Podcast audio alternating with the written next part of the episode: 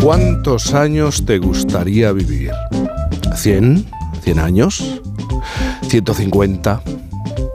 ¿200 años? Bueno, esto, esto es lo que yo pienso. ¿eh? Qué pesadez. ¿eh? 150 años viviendo, pero... Qué tío más pesado, ¿no? 200 años viviendo. Revertir el envejecimiento es eh, un anhelo histórico de la humanidad. Un sueño que hasta el momento solo es posible, o solo era posible, en novelas y en películas de ciencia ficción, pero ¿es tan irreal como pensamos? ¿Está tan lejos? La ciencia dice que no. Investigadores de, de todo el mundo buscan la fórmula para revertir el paso del tiempo. El propio Jeff Bezos ha invertido millones de euros en Altos Labs, una compañía de biotecnología centrada en la programación del rejuvenecimiento celular. Pero no hay que irse tan lejos. ¿eh? En España, el Centro de Biología Molecular Severo Ochoa ha conseguido algo que parecía impensable. Revertir el envejecimiento en cerebros de ratones mediante la reprogramación celular. ¿Podrá conseguirse también en, humanos? ¿eh? Ese es el propósito de Jesús Ávila, un referente mundial en enfermedades neurodegenerativas, eh, discípulo de Margarita Salas, eh, por así decirlo, compañero de Severo Ochoa, luego nos lo va a explicar, ha dedicado su, su vida casi exclusivamente a la investigación del Alzheimer. Ahora jubilado desde hace siete años, sigue al pie del cañón y lo hace en un campo en el que se considera nuevo, el del rejuvenecimiento cerebral, que es posible. A sus 77 años, acude a diario a su laboratorio del Centro de Biología Molecular Severo Ochoa, donde trabaja como profesor ad honorem y, y no piensa retirarse a mí esa es la impresión que me queda. Jesús Ávila, buenos días. Buenos días. Buenos días, Jesús. Bienvenido. Eh, muchísimas gracias. Bueno, debo decir que, que, en realidad es un equipo. Yo soy parte de ese equipo, pero los que lo estamos haciendo todo no soy yo solo, obviamente, sino somos más gente. Sí, sí. Un hombre humilde también, ¿eh? no, no, no. bueno, Jesús, ¿Qué cuestión esta? Revertir el envejecimiento. Eh, parecía cosa de ciencia ficción y en los últimos años eh, todos estamos dirigiendo nuestra, nuestra mirada a esa posibilidad. 100 años, 130, 100, nos preguntamos si podremos llegar dentro de muy poco a los 130 con cierta eh, normalidad. ¿Es posible modificar nuestro ciclo de vida? Bueno, eh, hay que hacer los experimentos y ver si es posible o no es posible. Los experimentos los estamos haciendo en ratón. Eh, luego ya extrapolar a humano pues será otro modo de experimentos. Y también por otra parte debo decir que hay gente que dice que nuestra edad de límite es 120. En humanos también hay que ver si esto es así o no es así. Pero sobre todo lo que también se está buscando no solamente es el envejecimiento, revertirlo, sino dar una mayor calidad de vida a la longevidad, a las personas mayores, porque el problema del envejecimiento es la pérdida de calidad de vida en muchos casos, y eso es algo que si se rejuvenece algún tipo celular, algunos órganos, eso nos va a ayudar mucho más a vivir en una buena situación y, como he dicho, con una buena calidad de vida. Ya sean, eh, ya hay algunos intentos, ¿no? Estoy pensando en el año 2006, ¿no? El científico japonés Shiniya Yamanaka eh, logró crear lo que se conoce desde entonces como IPS, células madre pluripotentes inducidas. ¿Qué es esto? Había un dogma que decía que el paso de un cigoto, una sola célula, hasta un animal completo era en una sola dirección. Era desde la célula al animal, pero que no había posibilidad de revertir. Lo que hizo Yamanaka, y por eso le dieron el Nobel, fue ver que células ya muy diferenciadas, una célula de la piel, por ejemplo, podía reconvertirse en una célula embrionaria mediante la expresión de unos factores que se llaman los factores de Yamanaka, eh, en honor a, alguien que lo descubrió. Lo que luego se vio es que cuando esta reprogramación o este paso otra vez de la célula diferenciada a la célula embrionaria eh, se produce de un modo parcial, lo que se produce o lo que se lleva a cabo, ese es un rejuvenecimiento de las células viejas a las células jóvenes.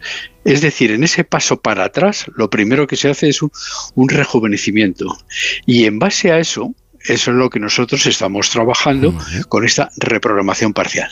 Eh, lo estáis haciendo en el Centro de Biología Molecular Severo Ochoa. Habéis conseguido algo que hasta ahora parecía imposible, rejuvenecer el cerebro de ratones mediante esa reprogramación celular. Pero ¿cómo, cómo se ha conseguido? Porque se, ha hecho con el conjunto del cerebro solamente parcial, de manera parcial.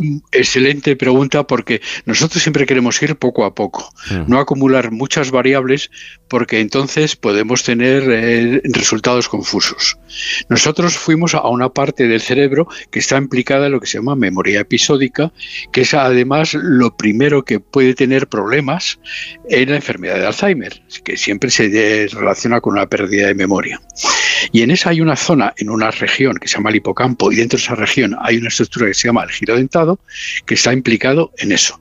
Y nosotros lo que hemos intentado, y en el ratón, y bueno, pues eh, los resultados que tenemos y que seguimos intentando para ir luego extrapolando a otro tipo de estructuras y de órganos, fueron bastante positivos y se vio que en los ratones viejos que pierden la memoria a largo plazo, en un mecanismo mediado en esa estructura, el giro dentado, con el tratamiento que les hacíamos recuperaban esa memoria a largo plazo. Y eso pues nos dio mucho, nos puso muy contentos, vamos. O sea, sí, eso es la primera parte de un estudio que esperemos que siga yendo más adelante y que poco a poco cada vez conozcamos más.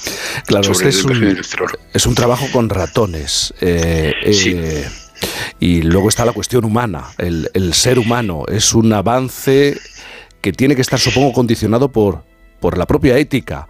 En la medicina hay un, un, principio no de lo primero es no lo primero es no, no, efectivamente, dañar. no dañar, no hacer daño. Y aquí sí, e, esta cuestión sí es más delicada para, para vosotros los científicos. Efectivamente, y también agradezco porque esta es otra excelente pregunta en el sentido de que nosotros lo que hemos hecho en ratón es haciendo experimentos manipulando el genoma del ratón, haciendo cosas que no podemos hacer en humanos, porque además no debemos hacer, es obvio. Entonces, lo que queremos es sustituir esta manipulación genética pues por dar una píldora en términos muy generales, que es algo parecido a lo que intentan la gente de Bezos y compañía para lo que no es cerebro, lo que es también lo que nosotros llamamos el sistema periférico, lo que son el resto de órganos y, tejidos que no son eh, del sistema nervioso. Pues bien, esto ya también lo tenemos algo avanzado, ya tenemos algún compuesto que se puede suministrar sin esa manipulación genética al ratón e inclusive podría ser al ser humano. Y esto lo primero que hemos hecho ha sido patentarlo. Y ahora estamos ya en la fase que también cuesta mucho a veces publicar en determinado tipo de revista, pero vamos, eh, ya lo tenemos patentado.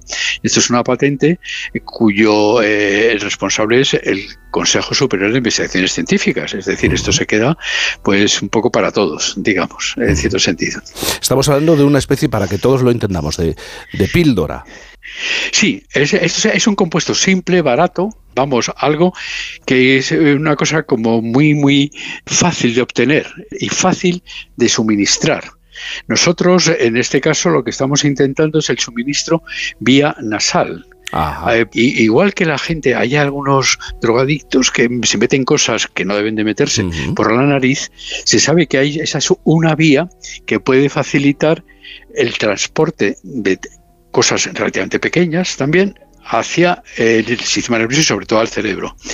Y nosotros estamos intentando que además esto es algo que nos enseñó e, este transporte nasal eh, un señor que se llama Luis Juanes, que trabaja en el COVID, en las vacunas y esto, que es como él está intentando eh, hacer la vacunación también de ratones, en este caso, para eh, contra el COVID vía nasal y vía también eh, en algo que afecta al sistema nervioso.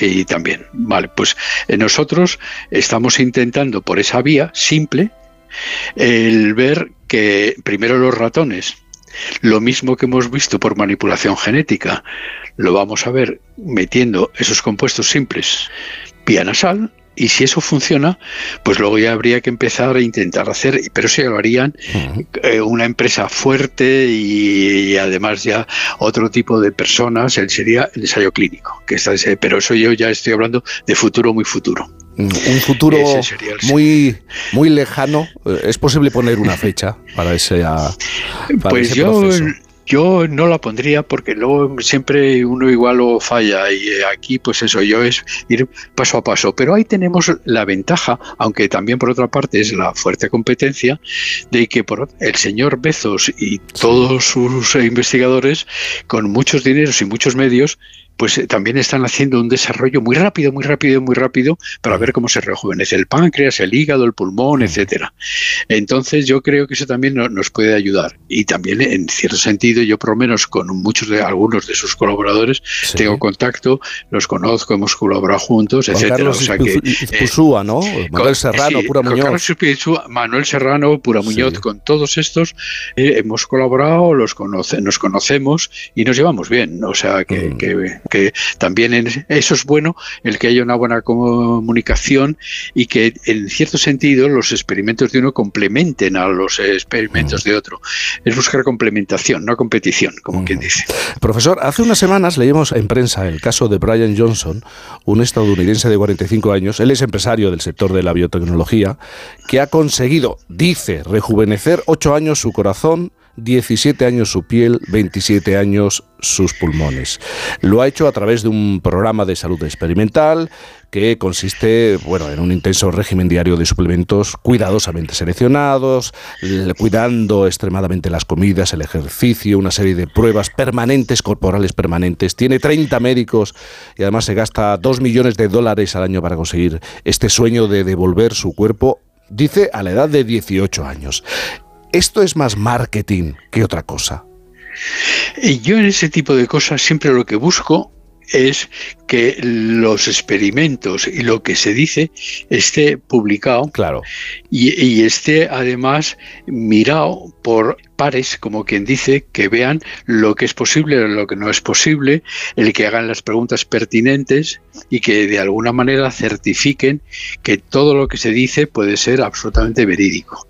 Eh, por eso, cuando antes decía que muchas veces lo que cuesta es publicar las cosas, pero está bien que cueste, porque casi siempre lo que dicen, aunque a, uno le molesta las críticas, como a todos siempre cuando le critican algo, pero al final los trabajos quedan mucho mejor y quedan eh, más entendibles y sobre, sobre todo son más reproducibles, porque aquí lo que importa es que lo que se diga es verdad y que sea lo mismo lo que se hace, yo que sé, en Australia, que lo que se haga en Egipto. O sea, tiene que ser, la ciencia tiene que ser bastante, sobre todo en biología, en medicina y en todo ese tipo de cosas, tiene que ser bastante reproducible. Y eh, para eso hay que hacer las cosas muy rigurosamente y mm. muy bien. Y yo cuando lo veo que, pues, por ejemplo, las publicaciones son fantásticas y algunas es que da gusto leerlas porque es como, a veces como oír una sinfonía de Bach, o sea, sé que cada mm. uno eh, disfruta leyendo los trabajos pero eh, tienen que estar bien hechos. Hmm. Y en este caso, que yo me temo que no nada de lo que dice este señor ha sido publicado y puede, digamos, hmm. compararse con otro tipo de hmm. estudios. Eh, Jesús Ávila, conociendo un poco y hablando un poco de su historia, su recorrido personal y profesional, empezó siendo becario, eh, estudió, se matriculó en química y, empezó siendo becario con Margarita con Margarita Salas, de la que dice que tuvo una enorme paciencia. Luego ya se demostró que, que Jesús servía para, para la investigación. Después se marchó a Estados Unidos, donde eh, permaneció cinco años y, le ha quedado, no sé si me equivoco, la sensación de... Eh, que pasaba demasiadas horas en el laboratorio, que aquello no era, no era vida, ¿no, Jesús? Bueno, a mí me gustaba, porque luego venían amigos y eso, y yo vivía en el área de Washington, y me decían, mm. ¿has visto este museo? ¿Has visto estas cosas? Y yo decía, pues no, pero no vives aquí, digo, pues es que no me da tiempo. Y además luego se reían de mí, porque no es que ganara mucho dinero, pero como estaba siempre en el laboratorio no gastaba nada. Y cuando volví a España venía con un dinerillo ya para comprar cosas y tal, pero era porque no gastaba. Y yo estaba allí y además es que había gente pues muy interesante. Y yo, por ejemplo, el señor del laboratorio al lado, el otro que era eh, también postdoctoral, como eh, era yo, pues es un señor que luego le dieron el premio Nobel y que yo sigo con él en buen contacto y nos llevamos muy bien, muy listo, muy listo, mucho más listo que yo, por eso le el premio Nobel. Pero vamos, que se llama Richard Axel, un señor que descubrió los mecanismos del olfato, en que se basa. Pero allí daba gusto el ambiente, y el aprender y el conocer, porque dices, esto es una ocasión casi única. Y luego yo he seguido muchísimo en contacto con la gente de allí. Estados Unidos a nivel de ciencia, pues es, eh, es increíble. Y vamos, yo creo que es buen sitio para que la gente vaya y aprenda. Jesús regresa a España, comienza en el campo de la neurociencia y en paralelo a, aprender de Ramón y Cajal, el premio Nobel que se adentró en el cerebro. Por cierto, ¿qué nos pasa con Ramón y Cajal, porque eh, Jesús, eh, aseguras que está a la misma altura de, otras referencias en el mundo de la investigación, eh, Isaac Newton, Charles Darwin, por ejemplo. Sí, yo es que creo que deberíamos conocer más su labor y su obra, porque el nivel es altísimo y sobre todo a mí me extraña que prácticamente el club Cajal más conocido y famoso del mundo es el que está en Nueva York.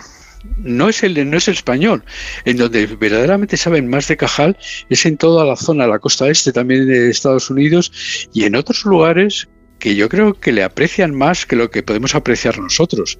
Hombre, eso está bien porque por lo menos hay alguien que le aprecia mucho en el mundo, mm. pero aquí deberíamos apreciarle un poco más. Hombre, este año eh, se está haciendo el año Cajal, que en realidad son tres años Cajal, pero a ver si ese tipo, digamos, de eh, conocimiento eh, de don Santiago pues eh, se extiende un poco más y ya la, gente eh, sabe más quién era esta persona que casi sin medios y sin nada, solamente trabajando y sobre todo porque era brillante y era muy listo, pues descubrió lo que es las bases de la neurociencia, que todo el mundo, pero no solamente en España ni en Europa, en el, todo el mundo se siguen y sigue siendo pues un hombre que se, está muy al día. Todavía se comentan mucho sus experimentos, aunque hace más de un siglo que los hizo. Sí, sí, o sea que, sí, sí. También eh, Jesús coincide con Severo Ochoa, el premio Nobel de Medicina. Claro, la, la ciencia también es debate, ¿verdad? La, la ciencia, la confrontación de ideas y de pensamientos, ¿no? Y había discrepancias con el, con el premio Nobel de Medicina, alguna que otra. Sí, bueno, yo he estado también en varios eh, niveles muy altos por, encima de mí. El problema que yo tuve más con don Severo mm. eh, fue más a nivel de gestión, que mm. yo cometí el error de siendo muy joven me nombraron director del Centro de Biología Molecular cosa que luego intenté dejarlo lo antes posible, porque yo de gestión no soy lo mejor del mundo, pero él tenía una idea de gestión, no de ciencia. Yo de ciencia, si mm. decía algo don Severo, pues ya estaba dicho todo. Vamos, yo no, no discutía, aunque a veces también podía el hombre equivocarse y cuando se equivocaba lo reconocía, cosa que yo también todavía le tenía más respeto por eso. porque él lo único que quería era saber el conocimiento exacto y si no lo tenía, pues decía, no lo tengo, voy a seguir haciendo otra cosa, etcétera. Bueno, pues yo tuve un problema con él sobre gestión, porque yo quería en ese momento lanzar más grupos y que la gente más joven fuera ya jefe de grupo y tuviera unas eh, atribuciones que todavía no tenía y que no tuviera que depender tanto de las generaciones anteriores. Y bueno, pues eso es lo que discutíamos, pero al final pues eh, yo creo que siempre al final nos llevamos bien. Y además daba gusto con él porque se aprendía también. Era una persona que además, que como sabía todo, y, y como decía también don Santiago Ramón y Cajal, él decía que era también, como don Santiago, ser mejor sabio que soberbio. Y eso siempre se me quedó grabado, que la soberbia tiene que estar en segundo plano, que lo importante es ser sabio y conocer. Y luego lo demás ya es otra historia. Pero bueno, Jesús, eh, pues ha sido un, gusto, eh, un placer hablar con, contigo. Desde el principio nos hemos dicho, nos vamos a tutear, pero me cuesta, ¿eh? Me cuesta, me cuesta muchísimo porque recorriendo la, vida, la carrera profesional de, Jesús Ávila, es evidente que es un referente en el mundo de la ciencia de nuestro, de nuestro país y sigue en activo, ¿eh? 77 años. La, esto de jubilarse como que todavía no Bueno, yo estoy jurado, yo tengo mi pensión. Lo que pasa es ah, que. Esto de retirarse del laboratorio, he planteado mal la pregunta. De, no acudir al laboratorio, no. No, no, no, porque es, que no sé hacer otra cosa. Es, que yo me quitan de esto y no sé hacer otra cosa, y aquí, pues, lo vivo. Eh, yo estoy siempre esperando eh, que. Eh, yo sé que los jueves sale Nature, que es una revista muy importante, los viernes sale Science y siempre el saber lo que están haciendo otros y el conocimiento, esto, me da eh, pues mucha, mucha vida, digamos. A, lo mejor también no rejuvenezco como el señor este americano que se ha comentado antes, pero, pero es otro tipo, digamos, de intentar calidad de vida, en mi caso, tener este tipo de conocimiento. Bueno, es otra manera no de rejuvenecer el cerebro, tenerlo permanentemente activo. Jesús Ávila, ha sido un placer, eh, de verdad, pues conversar sobre ciencia y sobre la carrera, la larga carrera y, productiva carrera de, de, Jesús Ávila. Gracias y buenos días. Pues, pues muchas gracias y buenos días. Muchas gracias.